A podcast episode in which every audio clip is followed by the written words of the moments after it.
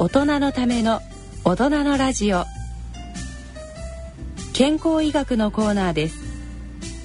このコーナーでは奈良正治さんに医学の話題をお話しいただきます。大人のラジオ。このコーナーでは奈良先生に医学の話題を分かりやすくお話しいただきます、えー、これまではですね、えー、がんそれから脳卒中についてお話を伺ってまいりましたけれども、えー、今回は三大疾病の一つ心臓病に焦点を当ててお伺いしてまいりたいと思いますが、えー、冒頭でもね先生年末年始お忙しかったお忙しいということで、はい、もう何十年も休みないということですけども。はい。あのー、まだ下っ端の時はいいんですよ。自分の担当してる患者さんだけお世話してるいいんですけども、だんだん上に上がっていくに従ってねその内科なら内科の面倒見なくちゃいけないとか、はい、病院長になると前科の面倒見なくちゃいけないから。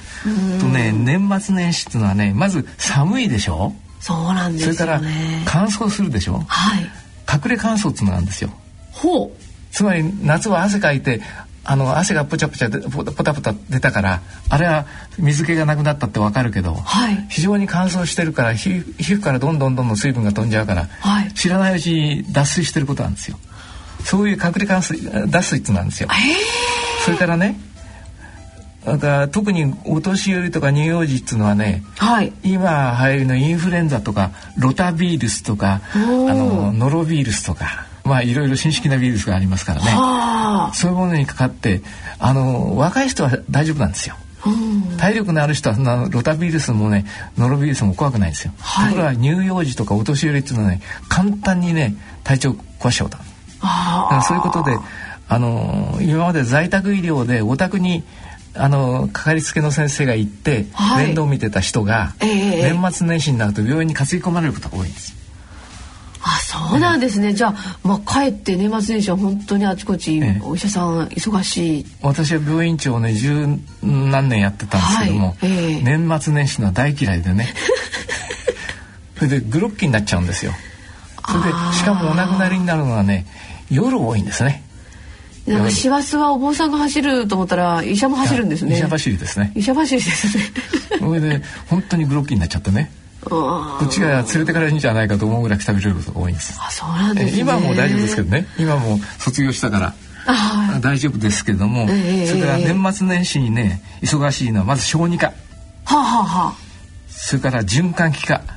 循環器。え老人科、はあ、それから産婦人科も結構あるんですよ、えー、忙しいんですよえう生まれることが多いってこといや産婦人科のね、はい、担当してる先生がたまたまご用があってどっか行っちゃった時に病院に「あそこ行け!」っつって、はあ、送り込まれることだからあの予定通りにお産すると限りませんからね何、うん、かの弾みで出てきちゃうことあるんですよ。はあ、そうすると結局、はい、あの病院っていうのは全部引き受けなくちゃならないという話で私が院長やってる時は断ったら立てちゃおうかねって怒ってるもんですから全部入るでしょ？町の診療所とかそういうとこでたまたまや入れなかった時には全部その大きい病院に来るってことですね、はい、特に私がいた赤十字は、どんなことがあっても入れろということで無理して入れるから、うん、みんな先生方大変なんですよ。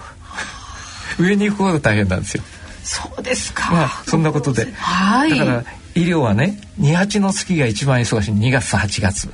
あ2月8月が忙しい、えええ、8ってみんな大体暇って言いますけどねいろんな他の職業、一番忙しいんですよ。はあ。それからね変な話ですけどね、病気は計画して病気になる人っていないですよ。突然病気になるでしょ。ですよ、ね、だから旅行に行くとか何とか行く時にはちゃんと計画を立てて、はい、よよちよあのお金を貯めといていくでしょ、ええ、とか病気ってのはねあのいきなり来るんですから特に年末年始は急に来るでしょ？そうとこれはちょっと耳っちい話ですね、はい、あの病院の入院料とか診療料を頂戴できない患者さんはね1月2月ものすごい増えちゃう。未収金値です。どこの病院も未収金を抱えちゃうわけですよ、はい、それからまあお父さんやお父さんおじいちゃんとかおばあちゃんとか病院でお亡くなりになりますね、はい、それで遠く離れた息子がやってくるでしょ、えそれで病院で片付けるでしょ？でも、うん、あのこういろいろあのそのおじいちゃんおばあちゃんのでねお金を頂戴できないことすごく多いんですよ、えー、だから病院っていうのは非常に未収金が多いんです。うわ大変ですね。大変ですよ、えーまあ皆様ぜひあの病院にご協力いただきたいと思います。だからよくあの桜の花が咲くのをあの待ってるわけですよ我々は。桜の花がほっとするわけですよ。春が来ると春が来ると。して。あの昔ねあのお医者さんが今の国民健康保険がない頃は、はい、皆さんあのそう簡単に医者にかからなかったからだから土壇場までかからないわけでしょ。でその頃ねこういう話が青葉若葉の頃は医者が多くなる。ほう。それから柿の赤くなる頃は医者が青くなる。つまりあの春と秋は時効がいいから、病人が出ないんですよ。そうするとあの本当に昔の時代のお医者さんですのね春秋は、うん、あの患者さん来なくて困っちゃう。はあ逆に。で今度あの医学会ってあるでしょ、お医者さんの集まり、はい、全国から集まってきていろいろ勉強しますね、医学会って大きな医があの団体ほど春と秋のいい時期にやるんですよ。前ドイツのフランクフルト行った時に4月に行ったんですけどホテルが取れなかったんですよ。でなんでしょうって言ったら医学会だった。うん、そうなんです。ただ人間ドック学会っていうのは私のやってる人間ドック学会っていうのは一番遅れてできた新参者ですから。あそうなんですか空いてる時じゃなくてね、えー、ちょうど夏の暑い盛りの8月の末にあって、ちょうど台風に直撃されたりなんかしてね。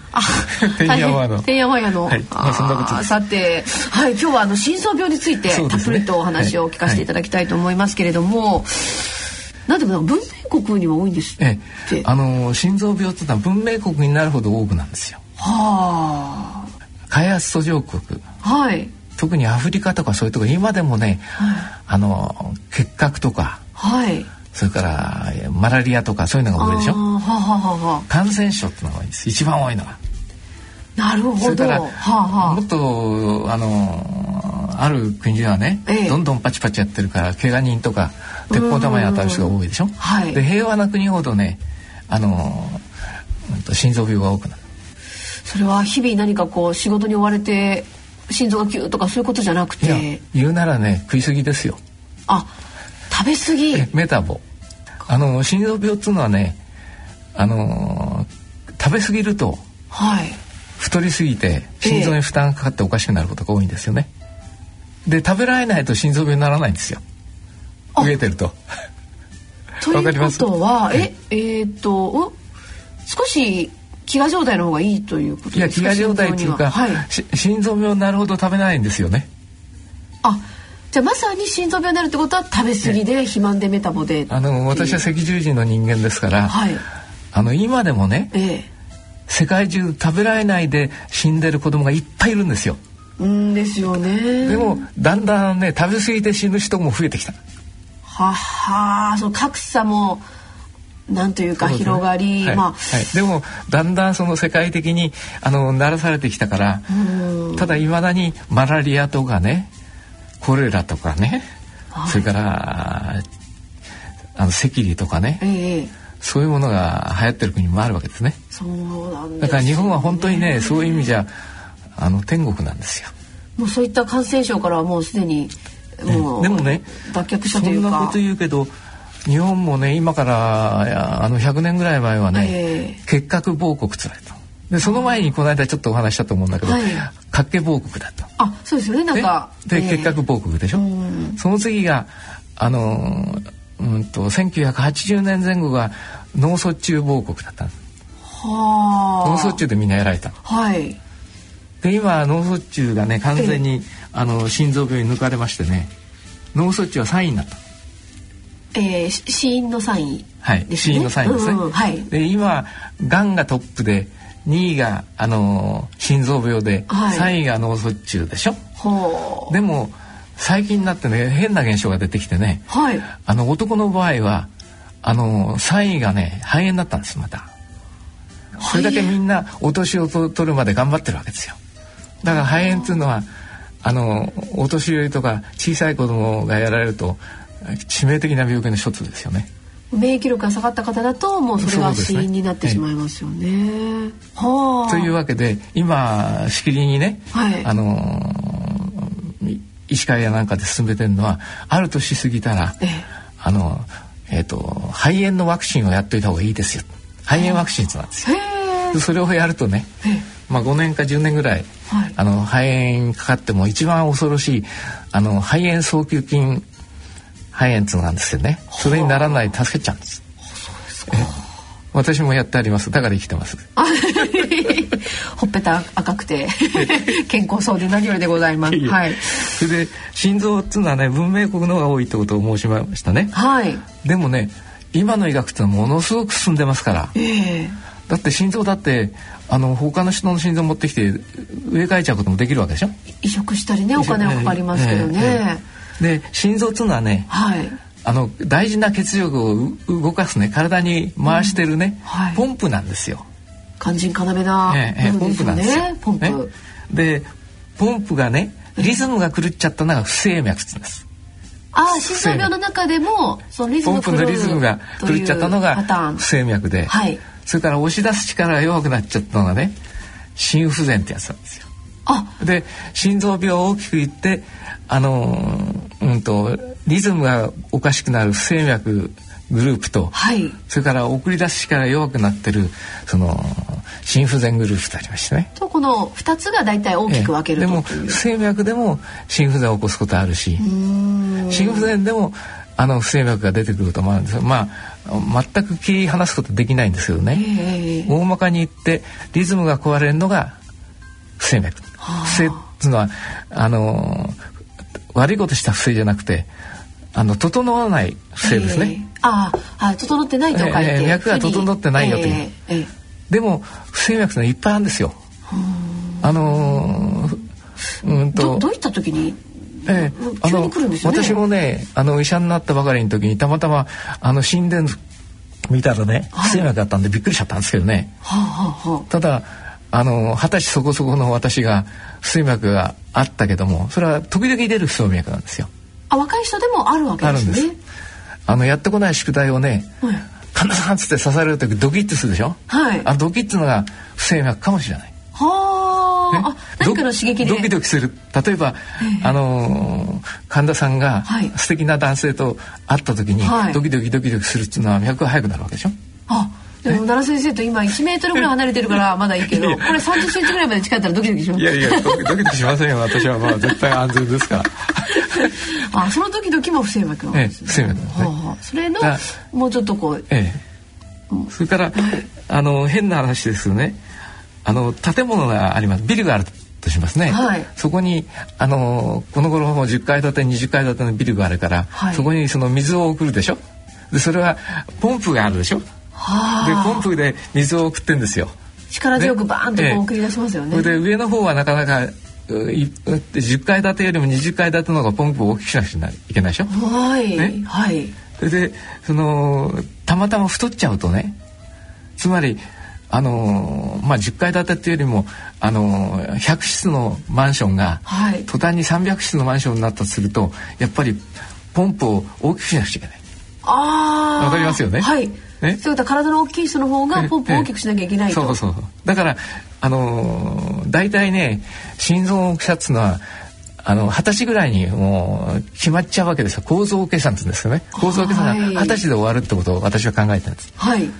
その二十歳の時はね普通だったのがだんだんだんだん偉くなって、えー、机に座ってることが多くなってだだんだん太ってくると、はい、あの太りますよね、ね、そうするとあの心臓も大きくなりますでしょ心臓は大きくなるんですなるんですよ。なることはなる、えそれが心肥大ってやつなんですよ。心臓が肥大大きくなって心肥大って言うんです。ああそれで心肥大で間に合わなくなったのが心臓の拡張つってね、はい、心臓がデレーンとしちゃうのがあるんです、ね、なんかすごく伸びちゃったみたいな、えー、ですごく拡張性心皮症なんていうで心臓が大きくなってもポンプの力は大きくならないから。なるんですけどね。やっぱり限度があるんですよ。ね、それで負担になっちゃうわけですね体に。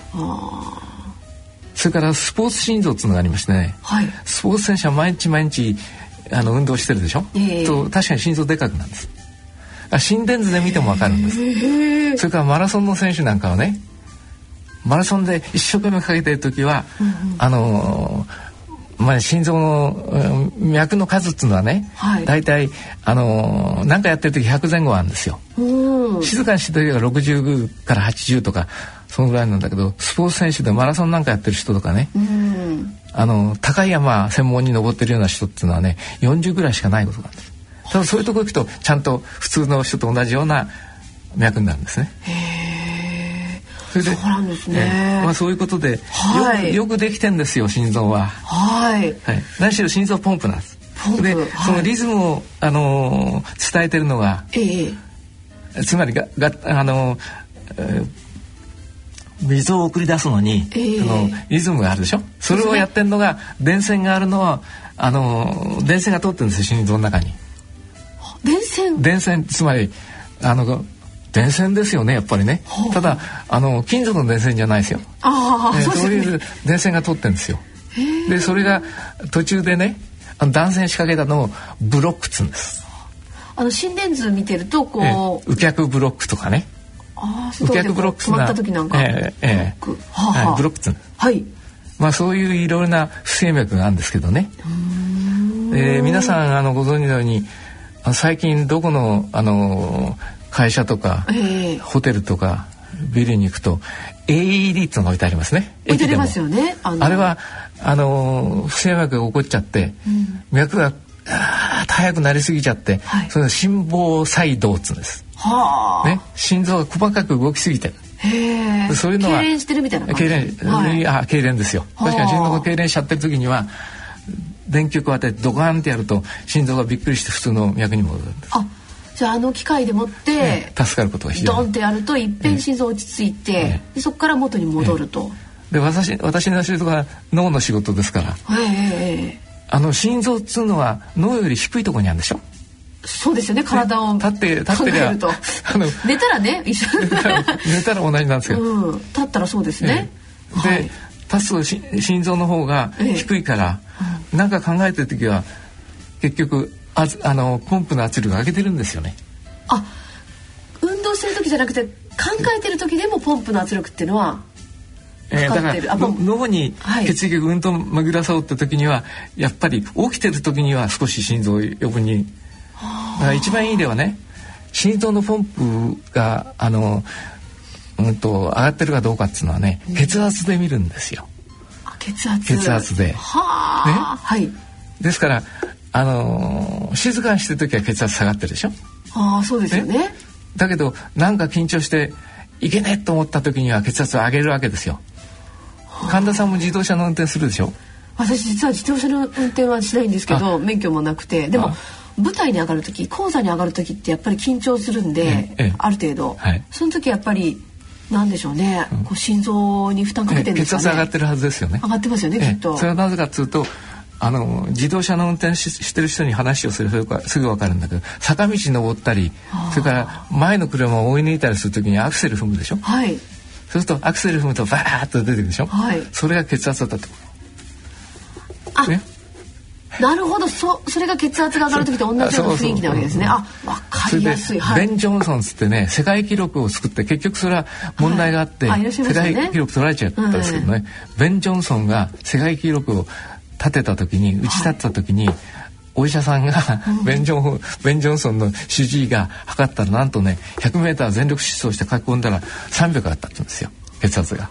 300って結構な、えー、でもすぐ元戻っちゃうんですよ。私みたいなのがね血圧上がるとねなかなか下がらないからじゃあその瞬発的に上がったり下がったりっていうのはまあそういう運動とかなんとかであるってことで、えーえ。ー、そういうわけですから。それが普段の生活習慣をちょっと怠ってるというか、不規則になったりとか太っちゃったりなんかいろいろするととにかく心臓に負担があるわけですかね、心臓は何してるかっつったらね、はい、大事な血液をねあの全身に巡らしてるわけですよ。送ってるわけ。毎日毎日休まずね、えー、やってるわけですよね、えー、で一番最後に発達したんだけど脳みそっていうのは一番最後にできたんですけど人類として非常に大事なところでしょ？はい。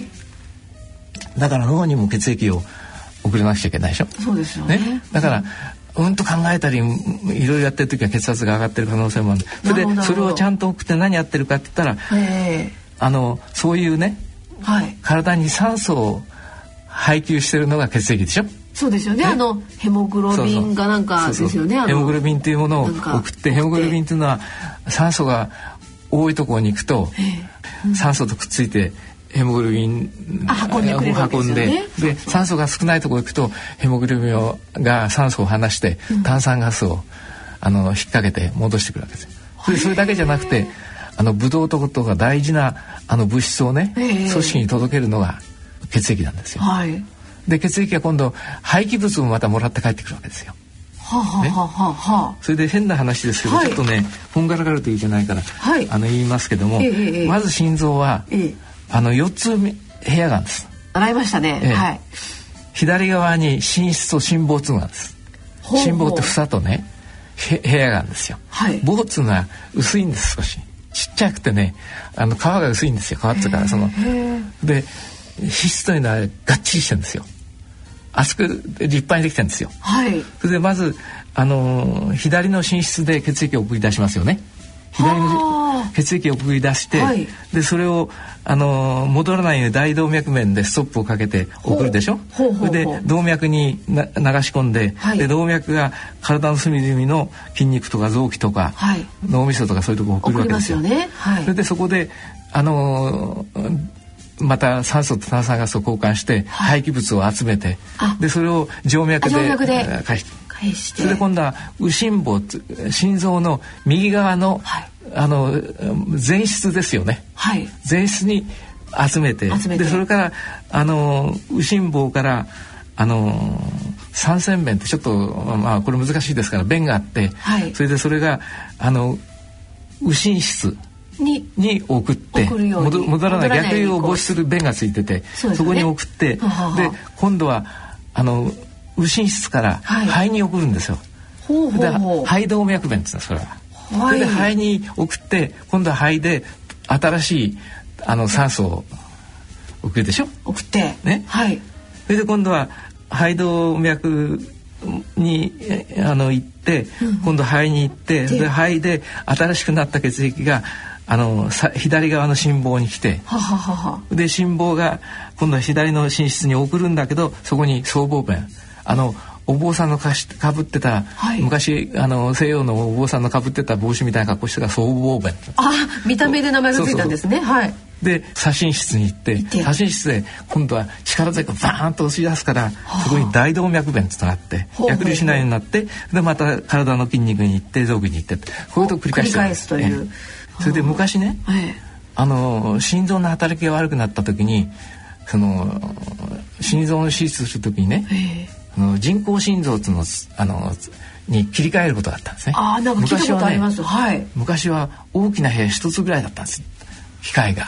今どんどんどんどん小さくなってね、医学の進歩でね、ちょうど普通の心臓ぐらいの大きさなまでなっちゃった。その機械の心臓も。うん。へえ。だからそれだけ進んでるんですよ。だからそのうちあの人様から心臓を頂戴するんじゃなくて、あのハイテクでできたね、人工心臓を体の中に入れて、あの元気に生きる人も出てくるかもしれませんね。ペースメーカーってのを聞いてでしょ？あもうあれね。ペースメーカーっていうのはね実は、うん、あの電線がおかしくなっちゃった。あの心臓の興奮を伝える電線があるんですよ。それはぶっ壊れちゃった人がその埋め込んでそれであの1分間に60回とか1分間に70回とか、はいはい、で最近はどんどん進んできてね、えー、運動してる時は脈の数を増やそうとかそういう新式なものもできてる。それは日本人は非常に優秀ですからね。ハイテク技術は日本一番進んでる。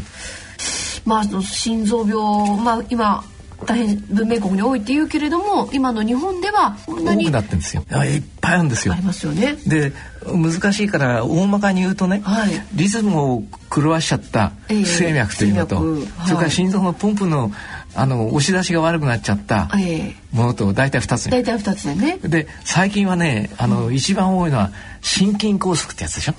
ああそうですよ、ね、ってなるでしょ。急にこうカッとこう。それは送り出しが悪くなっちゃって、うん、ただね最近本当に驚いたことにはね、はい、昔心臓にメスを入れるってことは考えたことなかったの。昔はね、まあ、怖いですよね我々医者になったばかりの時には人がね、うん、お亡くなりになるのはどうやって見たかっつったら動かなくなっちゃったっていうのが昔だったんですね。ところがあのそのうちね鼻のとこ紙持ってってこう息してるかどうかって見てああまだ息がある息絶えたっつうでしょ。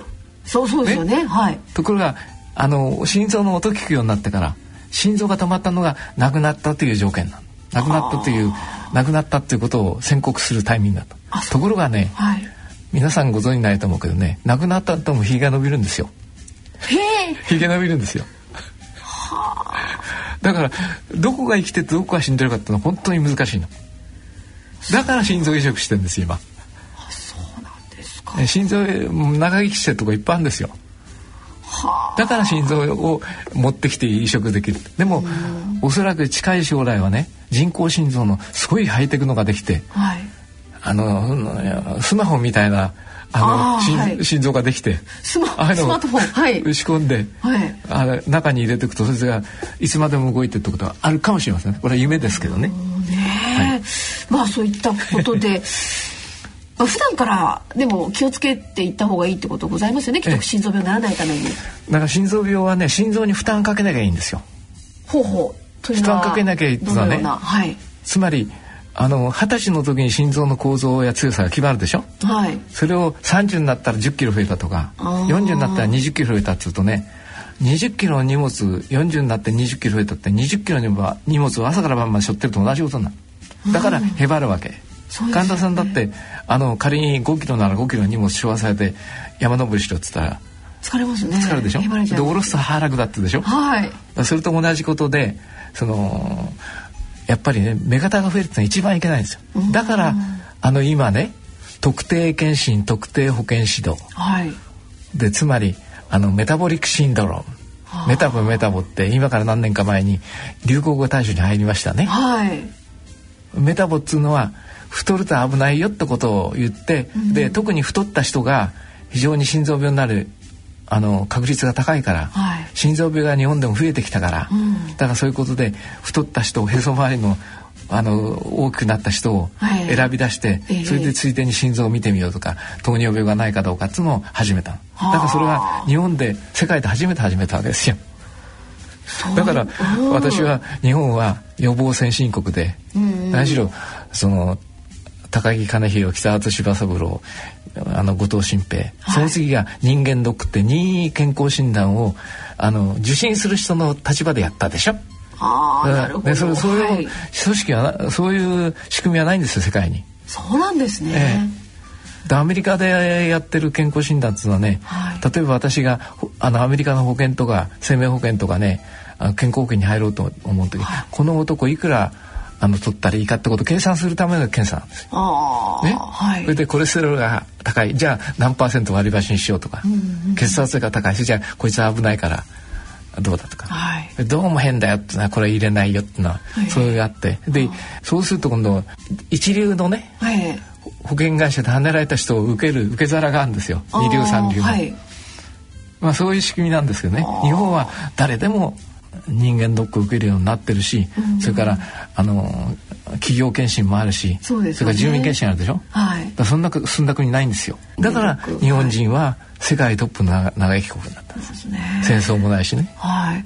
まあ、今あの随分日本社会もちょっと変わってきてねこの間の選挙もあるんですけども、ええ、なんとなく全体がこう閉塞感でこう満ち溢れちゃってるじゃないですか、え、そうすると多分ちょっと前の食文化と少し変わってると思うんですよね。前はなんかもう食べる時にわーっと美味しいものから高価なものでいっぱい食べてビール飲んでイエーイとかワイン飲んでフーとかってあったのが今はちょっと控えめになってるじゃないですか。ええ。そうしなくちゃいけませんよね。ね私はね昭和6年生まれなんですよ。逆に健康になりますかね？ええ、昭和6年生まれだから、はい、お正月が楽しみになったんです。お正月じゃなくて食べられないものがいっぱいあった。お餅とか、えー、それからおせち料理とか、はい、ね？高価なものがいっぱいありますもんね。えー、そうじゃなくちゃ食べなかったわけですよ昔は。ね。それからよく先輩と話すんですね。今バナナって安いでしょ？バナナ安いですよね。あの慶応の偉い先生がね、はい、私の先輩が昔バナナっていうのは病気にならないと食べさせてもらえなかったんだよな。高価なメロンみたいな。すごい高価なものだったんですよ。今バナナみんないくらでも叩き売りしてるでしょ？そうですね。だけどあのバナナっていうのは本当にいいその食品なんですよね。それがあのそれこそスーパーに行くとね、はい、今日はあの45本入ってるのがあの100円切っちゃったとかね。そうですね。最近安いですもんねね。本当に。昔はね1本いくらだか分かんないけど、うん、私子供の頃バナナ食べたことないですよね。それから病気になるとねなんか母親がね特別なもの食べさせてくれるわけですよ。あなんかリンゴでジュース作ってくれたりとかね。そうそうそう。時々仮病になるわけですよ。あれが食いたいって時はでもそういう時代だったんだけど今はもう年から年中ごちそうばっかり食べてるでしょ、うん、だからねある意味じゃ間違ってちゃった。間違ったってね、え。ー、間違ったって言葉は我々じゃなくて使わなくなりましたけどね。大体食いすぎるんですよ。だって毎日があるでしょ。おせち料理みたいな食ってるわけでしょ。もうステーキステーキだってもういつだって食べれますからね。安くなったし、そうするといつもこう満腹でとかあとみんな忙しいからどか食いしますよ、どか食いっていうか、食べれる時間にバッとこうたくさん食べますでしょ？で、ね、ああいうのってやっぱりあんまよくない負担かけますかね？負担かけますね。それから、うん、あとね食べやすくなったからね。ほう食べやすくなった。大体あのあそこのステーキ美味しかったっつって柔らかいなって言うでしょ？あ食べやすいから柔らかいんですよ。なるほどはい昔はあのこうやって食べてたわけで、牛肉。食いちぎるような ね噛みちぎるような硬いのありますもんね。だからじいさんばあさん食べられないわけですよ。ね。噛めなかった今はじゃあじいさんばあさんおじいちゃんおばあちゃんでも食べられるようなサイコロステーキなんて売ってますしね。そうですねサイコロステーキならね一口でスッと食べれますし。まあそういう時代になっちゃったから、まあ、我々子供の頃食べられなかったそれから今でも僕が覚えてるのはね福島県のあの田舎の病院に勤務した時ねあの大きな農家のねおばあちゃまが入ってきて、はいえ。ー、癌でお亡くなりになるちょっと前なんですよ。先生聞きたいんだけどね。えっつったらね卵っちゅうの食べていいかい？えって聞いたわけ。はい、そしたらうちはねタバコをその放し飼いしてる鶏が卵を産むやつを湿気してきてそれを今度あの他の人に売ってたわけ。結構立派なうちなんですよ。はい。だけどそのおばあちゃまは、自分の家で取った卵は全部あの人に売ってて、食べたことなかった。はい、で私もいよいよねお迎えが来そうだから、卵一度食べてみたいんだけどタバコ食べていい卵食べていいかしとかいいですよっつったらね、美味しかったよ。だからそういう時代でしょ昔。私は巨人大砲卵焼きですから卵焼き大好きなんだけど、うん、だけど昔は卵焼きをね、お弁当に入れてくれるってのはよっぽどのことですよね。そうですね。だからすごく贅沢になったの日本人は。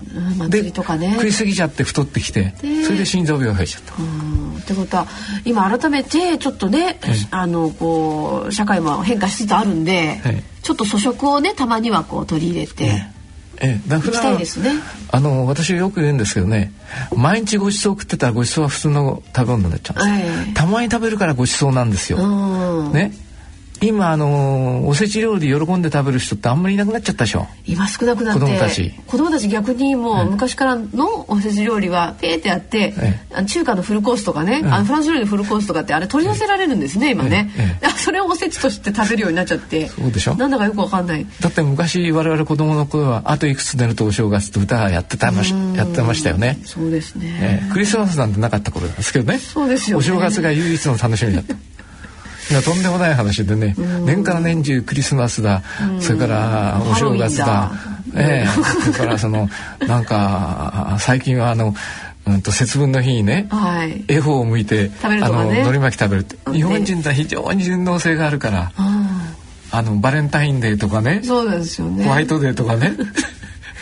始終そういうのやってるでしょ、うん、でも昔はねお正月しかなかったんです我々子供の頃。それから食べないお菓子なんて食べられないで変な話ですけどね 私の同級生でね、はい、ちょうどあの敗戦で米軍が入ってきたでしょ日本に。はい、だからその米軍がねあのいろいろ子供たちに触れることがあるんですよ。はい、石鹸をくれたらそれでチョコレートも間違えて食っちゃったやつがいいですよ。あ、石鹸もらってギブミチョコレートみたいな感じで。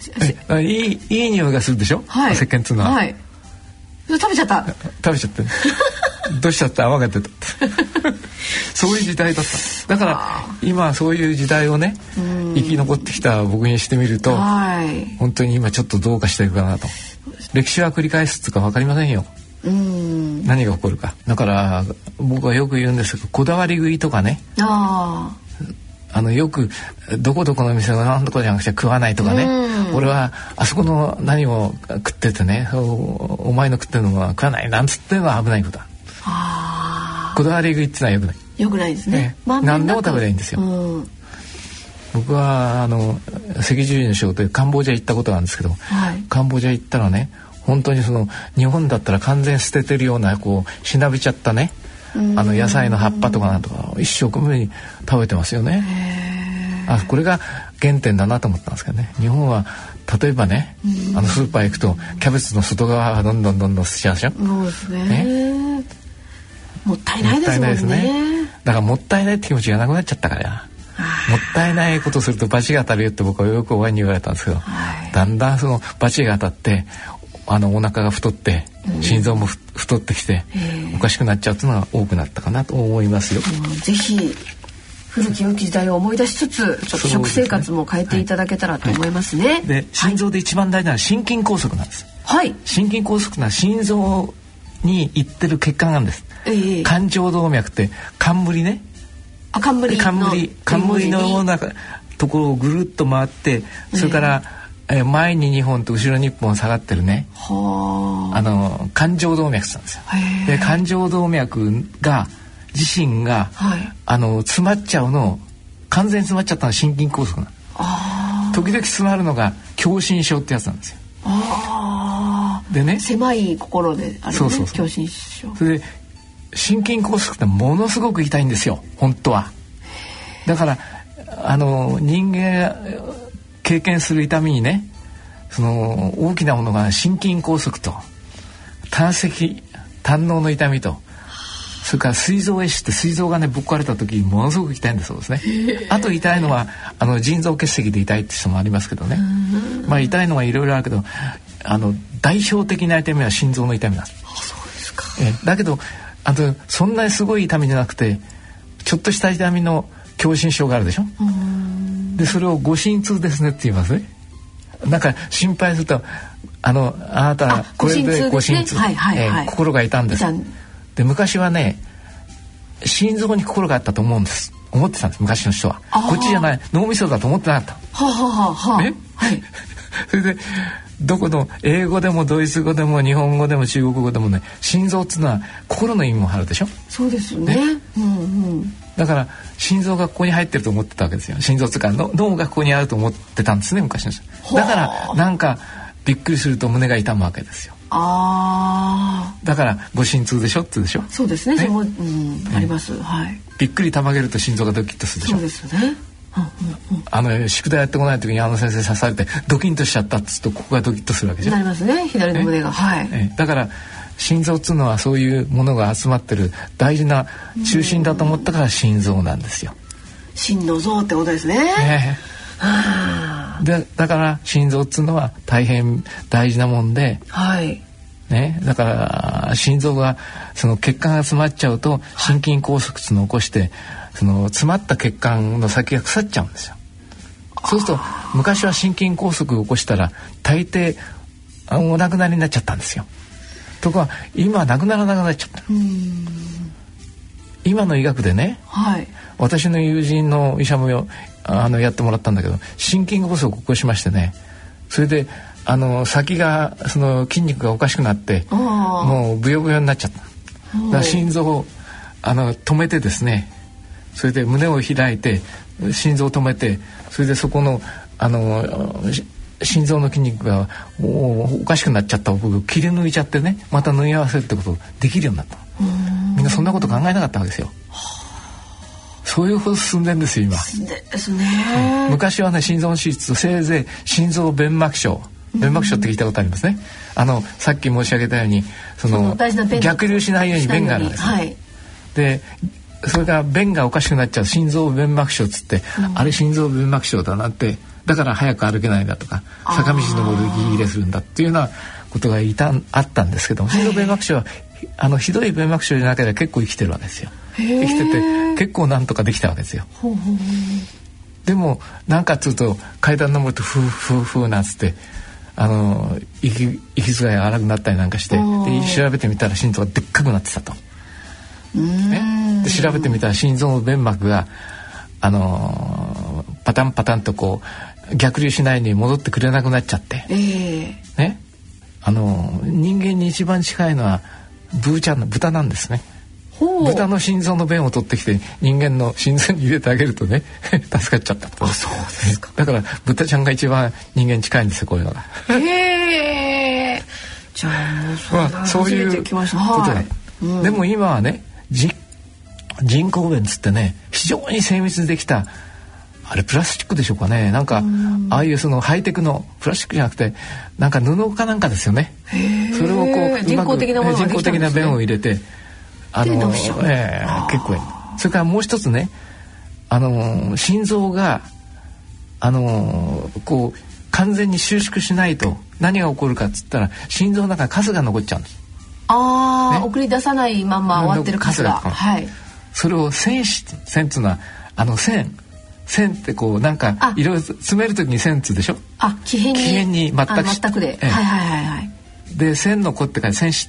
ええつまりゴミが溜まってることがある。でそれがですね不整脈の時にそのリズムよくこう収縮しないから、うん、完全収縮しないからその選手がだんだん溜まってくるでしょ、はい、ところがあのー、まあ駆け出しの医者が「はい、あそれじゃ」って言って、あのー、リズムをちゃんと調整しましょう調整してくれたんだけど完全に収縮するようになったらゴミがふわーっていってね、うん、脳に行って詰まっちゃっておかしくなっちゃう。ああそうなんそういうことがあるんですよ。だから繊維質がどっかへ飛んでってそこの血管に線をしちゃっておかしくなるのが繊維なんです。あそうなんですね。あの心臓の中に繊維がつあの溜まってることすると今どうするかっつうと、えー、心臓切開質を取っちゃう。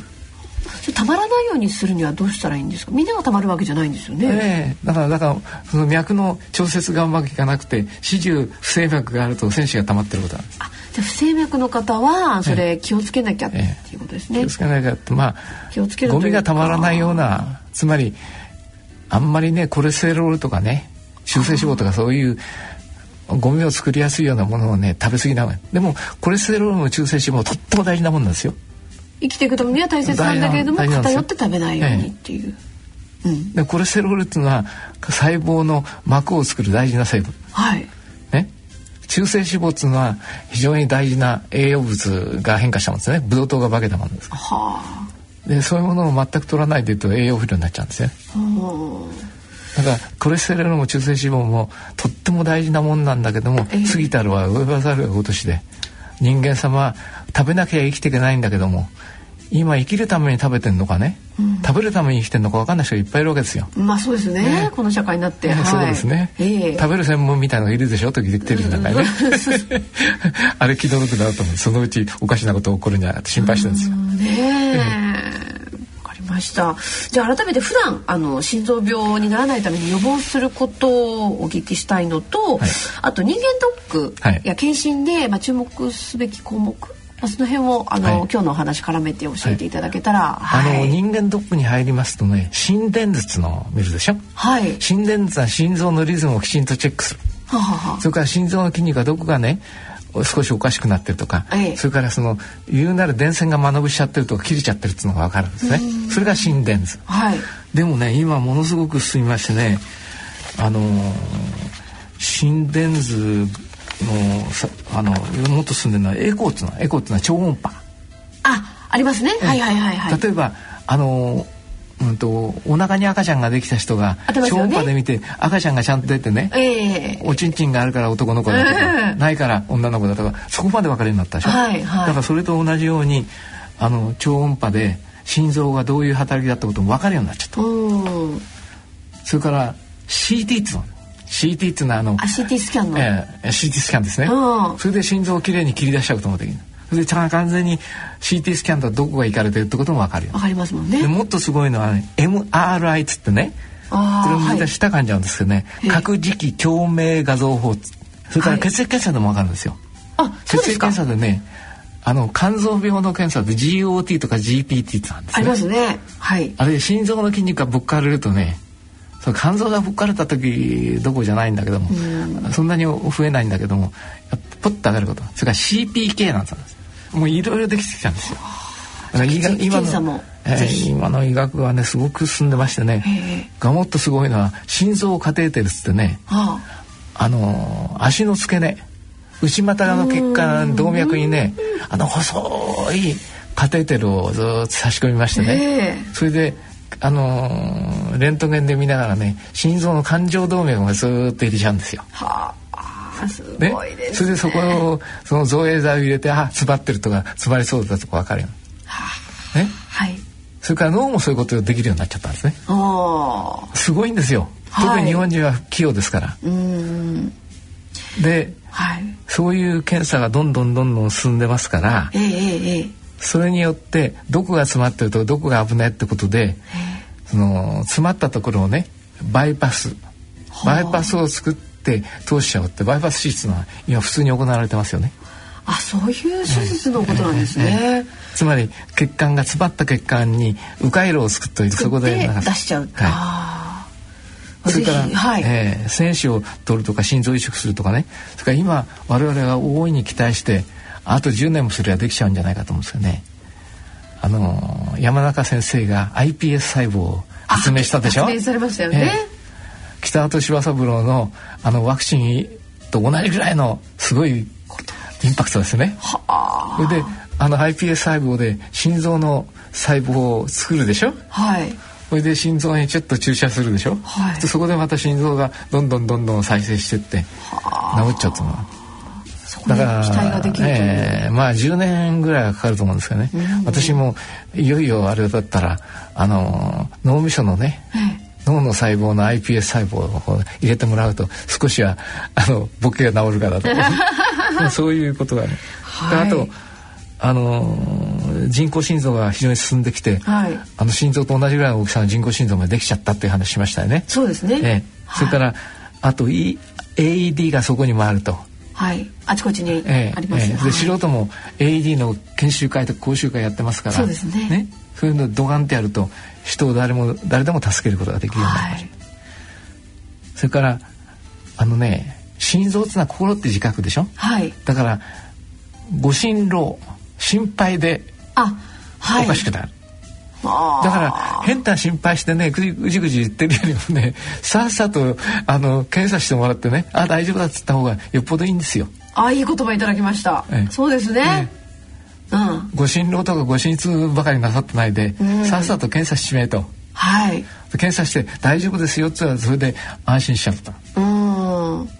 ね、大丈夫じゃなかったらそれはそれでね早く治療すればね。で今はもうあの人様の心臓も頂戴して植え替えちゃうことできるぐらいの時代ですから。時代ですから。ええ、だから今の医学はすごいんですよ今。はい。だから今ね、ええ、日本の医学医室のねあの TPP じゃないけども。世界に輸出できるんじゃない。ただしあの今度はね日本の健康保険の中にあの外国の保険が入ってきてると大変だから。それはこうなんですよね、ねうんうん、医療ツーリズムっていうのは言ってんですよね。旅行で医療を受けるっていうの。でもね医療ツーリズムは危ないよと。だけど検診ツーリズムだったらいいよって私は言ってるんですよだから日本のドックとか検診っていうのはものすごく進んでるわけですよだからそういうもので外国人の悩める人たちを非常に進んだ日本のドックとか機械で見てあげようと。胃カメラなんて日本人の発明ですからね。あ、そうなんですね。ええオリンパスさんがちょっとごたごたしてたけどもあれオリンパスの発明ですからね。でこの胃カメラ鼻から入れる胃カメラもありますからね。細くなったんですよね、随分、ね、僕なんか鼻がでかいからスカスカ入ると思います。けど鼻が高いから入れるの大変いやじゃ鼻はぺちゃんこです。